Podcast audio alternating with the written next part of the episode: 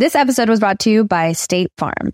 Buying a house in 2024 can be something extremely joyful, but also extremely stressful when you think about all the paperwork that you have to file. But like a good neighbor, State Farm is there. That's a phrase that will help you feel good knowing that you have people who care to help you file a claim or find the coverage for the things that you want to protect. After an accident, you may be worried. Who do I call? What do you do next? I drive peacefully knowing that I have people who have my back.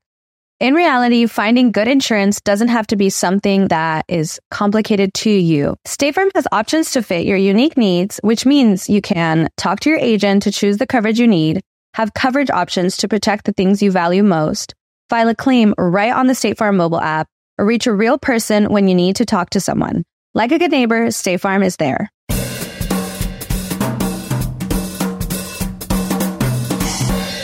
Hello mi gente amada y bienvenidos al episodio 28 de Bla Bla Bla. ¿Cómo pasa el tiempo camino al 50? Muchísimas gracias a todos los que están escuchando el programa. Si lo estás viendo desde YouTube, por favor suscríbete al canal y activa las notificaciones. Si lo estás escuchando desde Spotify, Apple Podcasts, Google Podcasts, tú pones ahí tu podcast escuchando mientras lavas unos platos, mientras de repente coges con alguien un poco extraño, pero sucede, por favor, suscríbete al programa. Y si lo estás viendo desde Patreon, tú sabes que eres mi favorito, mi favorito. Y que nadie te diga lo contrario, ¿eh? Te lo digo de una vez, a ti de Patreon, te estoy hablando solo a ti, no a todos los otros, a ti. Que nadie te diga lo contrario nunca. Y si tú no formas parte de mi Patreon, pues muy sencillo, visitas patreon.com slash bla bla bla podcast y suscribiéndote tienes acceso previo a todos estos episodios y tienes cuatro episodios extra al mes. Qué maravilla, ¿no? qué gozadera esa gente en el Patreon. Eh, tengo un anuncio el día de hoy y es que el 8 de julio me voy a estar presentando en el Miami Improv con Felicidad Stand Up Comedy. Pueden comprar entradas en ledvarela.com. Quiero acotar que la sala va a estar trabajando a la mitad de la capacidad o como le dice alguna gente el 50 todo el personal va a usar guantes y mascarillas, van a estar sometidos a controles de temperatura y la audiencia tiene que usar mascarillas. Así que nos vemos el 8 de julio en el Miami Improv. Entradas en ledvarela.com. Miren, hoy las noticias están buenas. Hay días que las noticias están más divertidas que otros días, es la verdad, porque bueno, porque así funcionan los medios que quieren que les diga, eso no es mi culpa. Discoteca LGBT reabre sus puertas en Perú, pero ahora ofrece alimentos y no diversión. Miren lo que sucedió aquí. Hay una discoteca en Perú, tal cual como dice el titular, llamada Vale Todo Downtown. Noten el juego de palabras, ¿no? Vale todo Downtown. Vale todo Downtown y alguien que no entiendo, que vale todo downtown. Pero downtown, que te maman la verga, pues. Ah, vale todo downtown.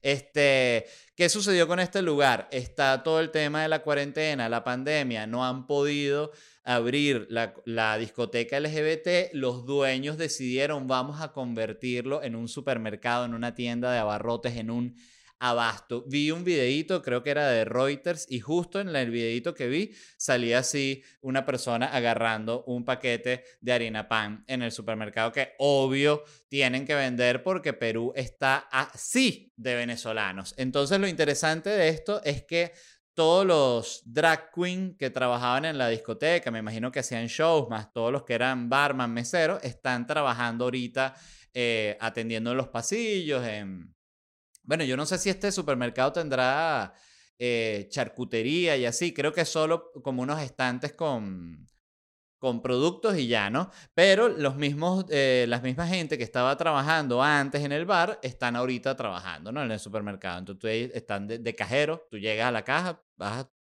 pones tu producto y la cajera te dice, y me solté el cabello, me vestí de reina, me puse tacones, me pinté y era bella. Y uno que, pero ¿cuánto debo? Ah, son mil 200 soles. Son soles, ¿no? En, en Perú, sí. No sé eh, cuánto costará un mercado en Perú, no tengo ese conocimiento, pero bueno, los que sepan dirán, ay, esos son 2000, no sé, no, no tengo ni idea. Entonces, bueno, me gustó mucho esta noticia, me pareció una manera muy original de darle la vuelta, sobre todo una cuestión como una discoteca LGBT, que hay mucho contacto cerca y está toda la gente en general en cualquier discoteca. O sea, pero esto es distinto porque, bueno, porque es tremendo show. Y que por cierto también leí que las prostitutas en Holanda ya les permitieron volver a trabajar, gracias a Dios, y, pero que ya tienen prohibido los besos, se van a quedar sin los besos. Eh, evidentemente, por el tema del virus, pero yo diría ya que aprovechen, ¿no? Y ya que lo establezcan. Pero bueno, en otras noticias, L'Oreal eliminará palabras como blanqueamiento de productos para la piel. Esta noticia sí me dejó loco porque me sorprendió y me sorprendió que me sorprendiera. Dije, coño, ¿cómo no la vi venir esa? Claro, estás vendiendo una crema y que blanqueamiento para que te veas bella de verdad. Coño, más racista no puede ser bajo los estándares actuales, evidentemente. ¿no? Entonces, L'Oreal, la mayor compañía de cosméticos del mundo, dice el artículo, eliminará palabras con referencias a blanco, claro, luz de sus productos para la piel, para la aplicación nocturna. Y leí que Johnson Johnson eh, fue un paso más allá y va a dejar de vender por completo las eh, cremas para blanquear. Este tema me pareció curioso porque fíjate que eh, son de los pocos casos en los cuales no se puede combatir como que haciendo lo contrario. Me, me, explico. Sabes que, por ejemplo, acusan al cine de que, mira, no tienes diversidad. Ah, bueno, no hay problema. Vamos a traer más gente. Entonces ya hay más diversidad. Perfecto. Aquí no, porque aquí, el, ¿cuál es el problema? Mira, que tienes esta, esta crema blanqueadora. Bueno, no hay problema, entonces voy a sacar esta crema para que te pongas negro. No, no puedes hacer eso, eso es blackface. Tampoco, tampoco. Entonces, L'Oreal está con las manos atadas. Eh, bueno, ¿qué, se le, ¿qué se le puede hacer? Creo que lo único, lo único que sí me parece bueno de esta noticia es que, oye, es que quizás desaparece esa costumbre de, esa gente que se maquilla tan feo que se ponen como todo la cara blanca, como si fuesen un mimo, como si fuesen un, una persona de esas en, esas cortes de, la realeza que se ponían peluca y maquillaje blanco y se ponen todo como le dicen es, panqué, ¿no? Panqué, ponqué, no sé cómo es que le dicen, todo blanco así, una cosa como de muy mal gusto, por no decir marginal. Cara blanca, cuello negro. Eh, eso no, no lo, lo escuché una vez por ahí. En otra noticia, esta sí me fascinó porque además tiene que ver con este universo, el universo del podcast. Warner Brothers firmó un acuerdo con Spotify para producir podcasts basados en héroes y villanos de DC. ¿Qué significa esto? Que se viene el podcast de Batman, señores. Qué maravilla. Qué sabroso. Justo lo que mm, eh, no sabía que necesitaba, pero ahora que sé que es posible, lo necesito. Voy a tomar un poco de café. Mm. Mm, este es el momento ASRM. El podcast de Batman, señores, que sería más o menos así. ¿Cómo es que habla Batman? Batman tiene una voz muy grave. Batman, Batman. Soy Batman. Bienvenidos a otra edición del podcast de Batman. En el episodio de hoy tengo de invitado al Guasón, quien no solo ha sido mi enemigo durante muchos años, sino que también me da asco que esté aquí en el estudio porque demuestra lo mal que funciona el sistema de cárceles. ¿Por qué te volviste a escapar, Guasón? Batman. Al guasón como provoca darle una cachetada, ¿no? Yo ese personaje lo he detestado toda la vida. De hecho, la, escena en la que Batman le da como una coñaza en una de estas películas de Christopher Nolan, me la gocé. Yo quería que lo matara, coñazo, pero bueno, no se pudo. Em, se viene el podcast de Batman, que por cierto quería decir Qué loco esto de los superhéroes que eh, sucede siempre lo mismo en estas películas, ¿no?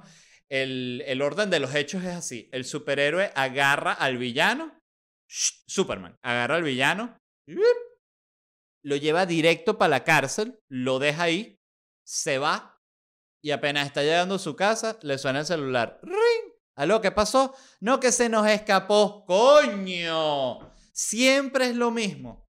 Agarra el villano, lo deja. Además que siempre el superhéroe, Superman, agarra al ex Luthor, no lo lleva para el juzgado, para una comisaría, para, que no, que le, para que le hagan su proceso judicial, para que Lex llama a tu abogado, fiscal, ¿quién va a ser el fiscal de este caso? ¿Quién va a ser designado el juez? Nada de eso. Superman directo lo agarra para la cárcel. Aquí está, se lo dejo directo. Y la gente de la cárcel siempre se queda como que, mira, pero esta gente, él, él, él recibió una, una pena, o sea, ¿cuánto tiempo va a estar aquí? Eso me sabe a bola. Que se los dejo aquí, métanlo en una aula, yo soy Superman. El mismo, el el, el, director de la cárcel le dice, mira, Superman, y, y, de hecho, coño, sé que lo haces con la mejor de las intenciones, no hay ningún tipo de problema, pero, oye, si vas a traer a alguien, por favor, llega a la puerta, no entres por el medio de, porque, oye, es como que te estás burlando de la seguridad. Mira, yo entro por donde se me dé la gana. La próxima vez voy a entrar con los ojos abriendo un rayo en toda esta mierda, si es así. Bueno, este, se viene el podcast de Batman, se viene el podcast de Superman también, que por cierto sería increíble que tuviese un podcast con Lex Luthor. Se me ocurre que pudiese ser un podcast de estos que... Mm, el clásico programa donde hay dos personas que tienen un punto de vista distinto, ¿no? Eso lo hacen mucho en, en todos los países con cualquier crisis política, que es y que hay, bueno, este es de la oposición y este es del gobierno, ¿no? Evidentemente en los casos que no son tan extremos cuando todavía tiene sentido ver a dos personas discutiendo algo. Pero este tipo de programa de debate creo que sería lo que funcionaría con Superman y Lex Luthor, ¿no? Eso sí, lo que, lo que tienen que hacer, a juro, es que a Superman le tienen que poner como un dije o una cadenita con una, una pepita mínima de kriptonita, una piedrita muy pequeña. ¿Por qué? Porque como ustedes saben, a Superman lo único que lo jode es la kriptonita, pero tiene que ser un pedazo grande. Por ejemplo, si tú le pones a, Superman una kriptonita como de este tamaño, como esta taza, que es como, para los que no estén eh, viendo, que están escuchando, como un puño, del tamaño de, un puño, una piedra de kriptonita, tú se la pones al lado a Superman y él se siente súper mal, se vomita, Dice, no, sácame, sácame esa piedra de ahí, sácame esa piedra de ahí, te lo pido. Eh, se, pone, se pone muy mal Superman cuando lo acercan a la kriptonita, tanto que da lástima, tú le puedes pegar todo. Entonces, ¿qué hay que hacer? Puntos medios, ¿no? Tú vas a tener un debate con Lex Luthor. Superman, suponte, Lex Luthor le dice, no, que yo me cogí a tu mamá, ¿cómo es la vaina? Se arrecha Superman, lo pica con los ojos, tú no te puedes exponer a que esa transmisión eh, se vea un momento de, semejante violencia, ¿no? Entonces, ¿qué hay que hacer? Se le pone la cadenita a Superman con la kriptonita mínima, una piedrita mínima, que lo único que le va a quitar es la fuerza y la locura. O sea, no va a poder volar, no va a poder romper la mesa un coñazo, no va a poder lanzar los rayos. Entonces, ya ahí sí hay una, hay una, oye, una igualdad de, condiciones, ¿no? Una igualdad de condiciones. Entonces, bueno, está el, el, el podcast de, aquí anoté dos más, el podcast de la Mujer Maravilla, que graba con micrófono invisible, entonces la gente ve el video y dice, oye, pero ¿cómo se escucha tan bien si no, si no está usando micrófono? No es que el micrófono es invisible. ¡Boing!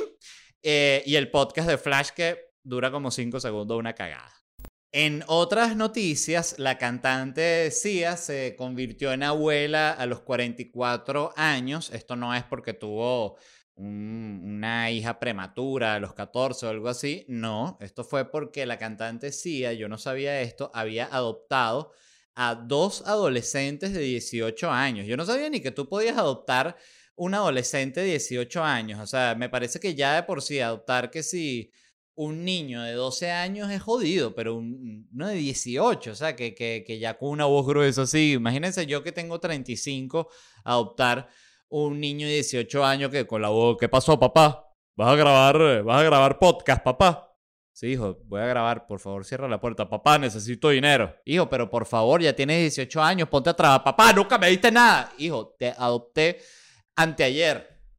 Por favor. Y ya te compré todos esos blue jeans, los zapatitos, franelas, todo. Por favor. Bueno, el punto es que Cia eh, no sabía esto tampoco. No sabía nada de Cia. Lo, que sabía de Cia lo voy a hablar ahorita más tarde, pero bueno. Ya sí había intentado adoptar un niño. De hecho, un niño que vio en un documental de HBO, que era un documental que trataba sobre un niño pobre, este, y Cia vio el documental y le escribió al niño directamente, niño, yo te adopto, vente para acá. Ya, Cia, Cia te adopta, niño. Entonces fue muy, muy criticada Cia porque, eh, porque el niño era de color. Entonces fue visto como, pues es rubia, como los mismísimos ángeles que pintaba Miguel Ángel, que por cierto, hablando de Miguel Ángel, hay que empezar a revisar la obra de Miguel Ángel, porque fíjense la capilla Sixtina, un techo gigante, entero, montón de personas, no hay ni una persona de color, ni un mexicano, ni un asiático. Coño, por favor, ya basta, ya basta de Miguel Ángel. Cancelado, cancelado Miguel Ángel, no necesitamos tu, tu arte renacentista discriminatoria y, y antiminoría, Miguel Ángel Basura. Eh, volviendo a, a Cia, eh, bueno, adoptó estos dos adolescentes, una ya le parió unos gemelos, eh, que me imagino que sí habrá tenido la conversación con la hija y le habrá dicho, hija, si querías tener un hijo, adoptamos. Otro de 18, tú de 19 y tu, hijito de 18. Eh, Sia es un personaje bien interesante porque ella, eh, después estuve leyendo mejor, pero yo tenía una idea bastante clara de, su vida. Ella fue una cantante, bueno, es una cantante, pero tuvo como una etapa inicial de su carrera que digamos que como que nunca terminó de, de pegar, nunca terminó de arrancar, logró tener algunos, algunos éxitos y así, pero nunca terminó de convertirse en un, en un powerhouse. Eh, pero el punto fue que esta tipa eh, decidió retirarse de la música. Dijo, ahorita solo voy, no de la música, de, la, de ser ella la cantante. Y voy a solo escribir. Y ella le llegó a escribir canciones a Beyoncé, a Kylie Minogue, a Rihanna, a toda esa gente, gente famosísima. Y de hecho, eso sí no lo sabía, pero saltó a la fama porque escribió esta canción de David, David Guetta, eh, Titanium, y, bueno, y la canción, ella cantó para la canción, pero era como un demo eso, era como simplemente cuando ella como compositora, me imagino, mandó como que no, esto se canta así, yo no recuerdo exactamente cómo es esa, esa canción, déjame buscarla aquí, eh, Titanium, aquí está, Titanium featuring Sia. Esa es, ya todos sabemos. Na, na, na, entonces ella mandó esa pista eh, en la que un mail, ¿no? David Guetta, aquí te va la, cómo es la canción, cómo la tiene que cantar la, la chica con quien vayas a hacer el, featuring. Y, y, la, y, la, no, y era así.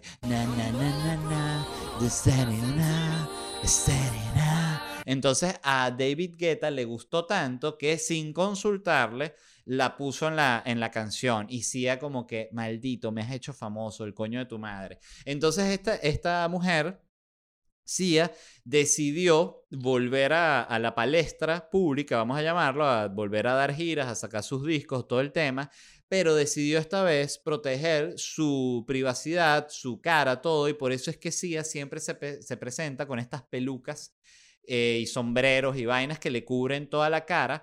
Y ella, que esto sí me pareció a mí interesantísimo, lo que hizo fue contratar a una bailarina adolescente que busqué, se llama Maddie Ziegler, Ziegler y mm, que es la que es protagonista de los videos. Y esta, esta, esta niña se convirtió como en su alter ego profesional. Entonces ella cantaba de repente en una presentación de algunos premios y estaba ella con la peluca y estaba la niña vestida igual, pero bailando como su alter ego, que si es joven y se mueve y todo. Me parece muy, muy interesante. Incluso leí que sí se ha como esforzado mucho en proteger a, a esta niña de justamente de la exposición a la cual la ha llevado, ¿no?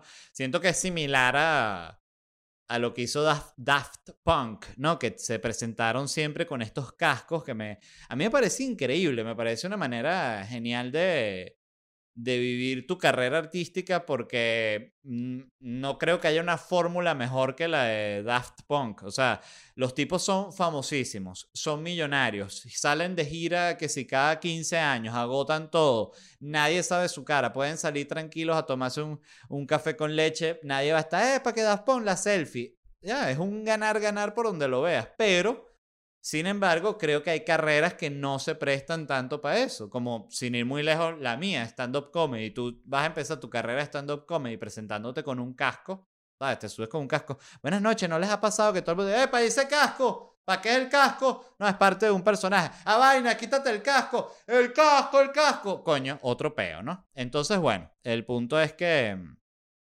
que Nada, que volviendo a la, adopción decía, eh, a mí me parece genial esto de adoptar a alguien que tiene 18 años por el tema del ahorro. Te ahorras demasiado dinero, empezando porque te ahorras toda la infancia del niño, que sí es la parte más bonita de, de, la crianza, de tener un hijo, cuando el niño crece y todo esto es precioso, pero también es, mira, la más cara. Para los que no estén viéndome, que están escuchando nada más, estoy haciendo con mi mano este gesto, que es el de cuando juntas las yemitas así. Este gesto es interesante porque fíjate, para los italianos es esto que es como que más, como un gesto de un poco de desgano, de qué bolas tienes tú, el coño de tu madre, más, más exquisito. O sea, tiene muchas aplicaciones, pero si tú este mismo gesto italiano, empiezas a mover las yemitas así, significa dinerito. Qué cosa tan loca. Pero bueno, el punto es que incluso saqué la cuenta de cuánto te puedes ahorrar en dinero adoptando al niño a los 18 años y no teniéndolo tú como tal, ni adoptándolo bebé.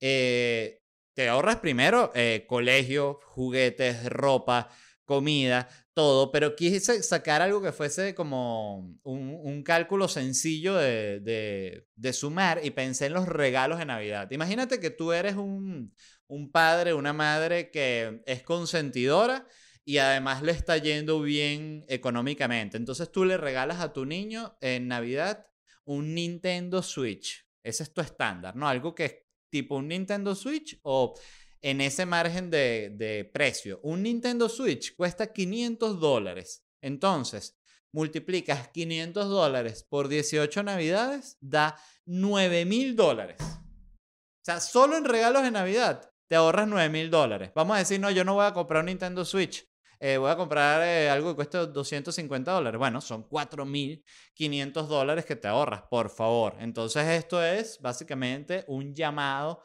a la adopción de gente de 18 años e incluso mayores. A mí me gustaría que a mí me adoptaran, de hecho, eh, teniendo 35 años. Sería maravilloso que me adopte un millonario y me diga, Cia, que me adopte Cia.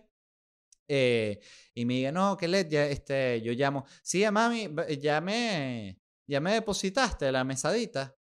No, Led, disculpa, mami, por favor. Son solo 5 mil dólares mensuales que te estoy pidiendo. Que por cierto leí que Sia era fanática del programa Survivor y le, hasta le ha regalado dinero a participantes así en la locura, lo fanática que es y que toma, te regalo a ti 100 mil dólares de tanto que me gusta Survivor. Sia es de nuevo un personaje súper, súper interesante y bueno, yo no sabía nada de esto de que había adoptado a una, a una adolescente. Yo siento que la gente lo que sucede con esto es que le, genera como un choque estético, ¿no? Al ver es una mujer de muy joven, de realmente de 44 años, adopta a alguien de 18, entonces es como que coño, se ve como extraño, que es como en un universo totalmente distinto, pero lo que le pasa a estas parejas que sucedió hace muy poco con la, el caso de Dennis Quaid, ¿no? Las parejas que tienen mucha diferencia de edad. Dennis Quaid, el actor de Hollywood, que tiene 66, se casó con una mujer de 27 años, entonces evidentemente, bueno, el, chalequeo, ¿no? Coño, estás con la carajita y tal. Entonces, pero claro, una mujer de 27 años. Y aquí yo debo decir que, coño, Dennis Quaid es un galán de Hollywood, entonces siento que eso le da como que cierta flexibilidad. Y lo pongo con un caso muy específico. Imagínate que tú eres... Eh, alguien y se va a casar, tú te vas a casar con una persona que tiene 85 años de edad, ¿no? Eso es una decisión, tú no tienes ningún, tu sugar daddy, vamos a decir, 85 años de edad. Pepe Mujica, el expresidente de Uruguay, ¿no? Eh, tiene 85 años de edad. Vamos a decir, ok, imagínate entonces que Leonardo DiCaprio tuviese ahorita 85 años de edad. Si a ti te ponen a elegir, mira, ¿con quién te quieres casar? ¿Con Pepe Mujica de 85 años de edad o con Leonardo DiCaprio de 85 años de edad? Coño, yo elijo, quizás soy una persona eh, superficial, pero yo elijo a Leonardo DiCaprio mil veces por encima de Pepe Mujica. Em, porque además, si tú eres la novia de Leonardo DiCaprio, Leonardo DiCaprio tiene 85 años, tú te puedes echar con él en un sofá de su mansión y ponerte a ver películas de él cuando estaba joven, ves La Playa, ves Romeo Julieta, Titanic, todas las que está jovencito y las ves ahí con Leonardo DiCaprio 85 y dices, ay mira papi, mira qué bello estabas en la playa, estabas en tu punto y Leonardo DiCaprio con la respiración dura. Mírate bello en Titanic, papi. Ay, me encanta cómo te ves así con el traje cuando estás esperándolo así en la escalera de Leonardo DiCaprio.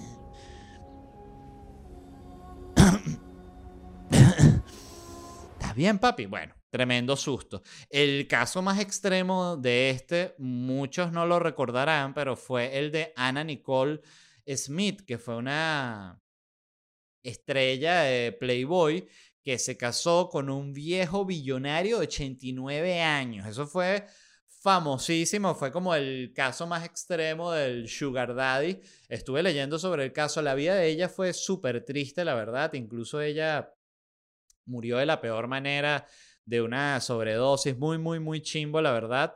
Y leí que ella era stripper cuando conoció a este viejo, este viejo 89 años, iba a las strippers, pero es que la foto, eh, en la foto de la boda está ella así, jovencita, entera, con unas tetotas así, rubia, la, la mujer más exquisita del mundo, agarrada de la mano con el, con el tipo de 89 años que está en la silla de ruedas, literal al borde de la muerte. De hecho, se murió unos meses después y leí que la tipa no logró obtener nada de la fortuna del viejo que me arrecha demasiado cuando me entero que algo así pasó, porque la familia siempre es como que esta revista que quiere la fortuna de papá, la fortuna de papá. O sea, esta Jeva tiene que mamar el huevo de ese viejo de 89 años, lo mínimo que se merece de un billonario es que coño, que le toque o que sea un millón, dos millones de dólares y no me digan que no. O sea, ah, tú me dices, no, la 50%, 50 de la fortuna. Ok, Está bien, entiendo que es demasiado, pero las dejan sin nada. ¿Y por qué sucede esto?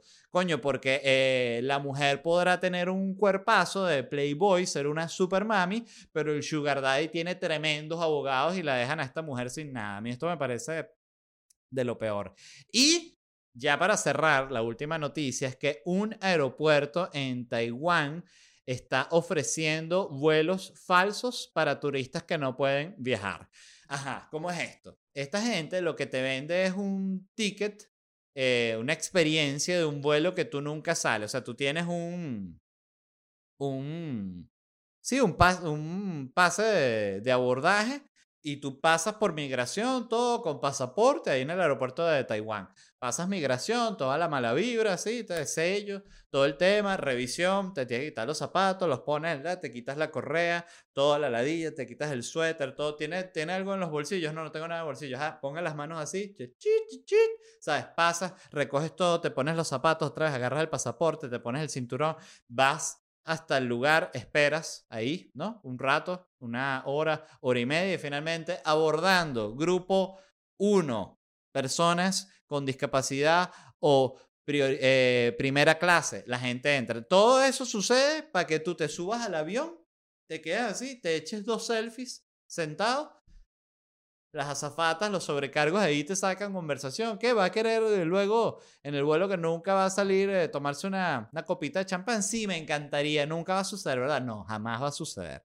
Eh, ¿Qué cagada de plan? Me quedé impresionado. ¿Por qué, les, ¿Por qué me parece una cagada? No, no como concepto. Como concepto me parece divertido este, la joda de, mira, este, esto es un viaje falso y vaina, ok, lo puedo entender como como ardit publicitario. Pero ¿por qué me parece una estafa? Porque, ah, primero, 7000 personas se, se, suscribieron para vivir esta, esta, esta experiencia. Pero yo dije, coño, si vas a hacer algo ya que el avión no va a despegar, coño, métele todas las cosas de la experiencia que justamente no puedes vivir en el aire. O sea, que el capitán diga en determinado momento, señores, estamos enfrentando una turbulencia demasiado fuerte, están todos los motores dañados, todos. Voy a tener que intentar aterrizar en un volcán. Esto va a ser un volcanizaje. Eh, por favor, agárrense. Entonces que tú tengas que hacer la vaina, salen las mascarillas y ya para salir del avión sales por los toboganes estos que nunca abren en el, en el amarizaje. Entonces, coño, que tú salgas y sea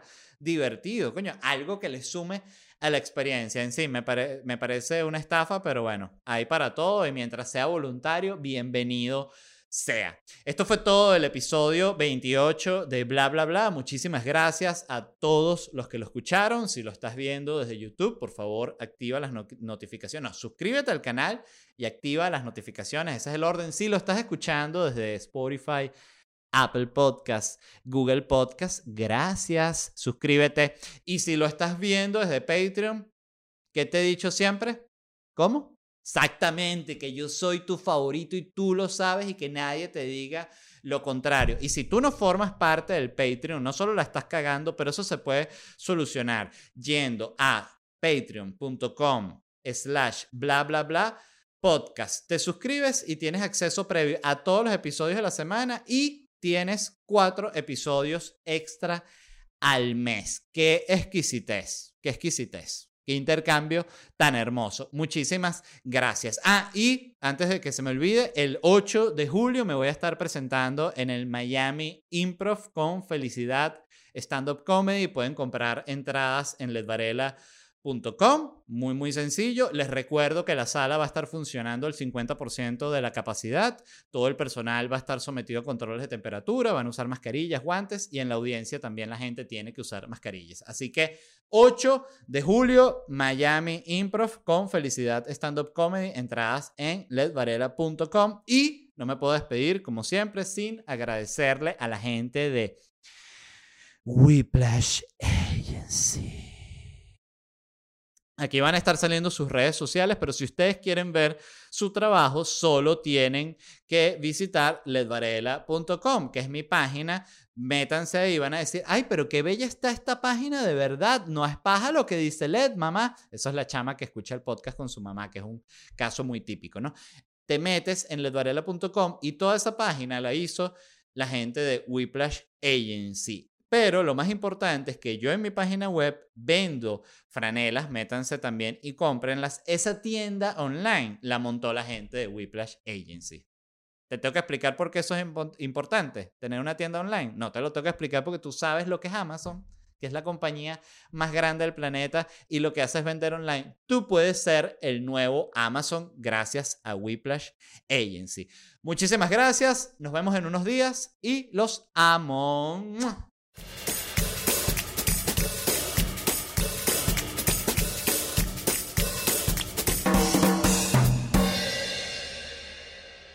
It is Ryan here, and I have a question for you. What do you do when you win? Like, are you a fist pumper? A woohooer, a hand clapper, a high fiver. I kind of like the high five, but if you want to hone in on those winning moves, check out Chumba Casino. At ChumbaCasino.com, choose from hundreds of social casino style games for your chance to redeem serious cash prizes. There are new game releases weekly, plus free daily bonuses. So don't wait. Start having the most fun ever at ChumbaCasino.com. No purchase necessary. VGW. Void were prohibited by law. See terms and conditions. 18 plus.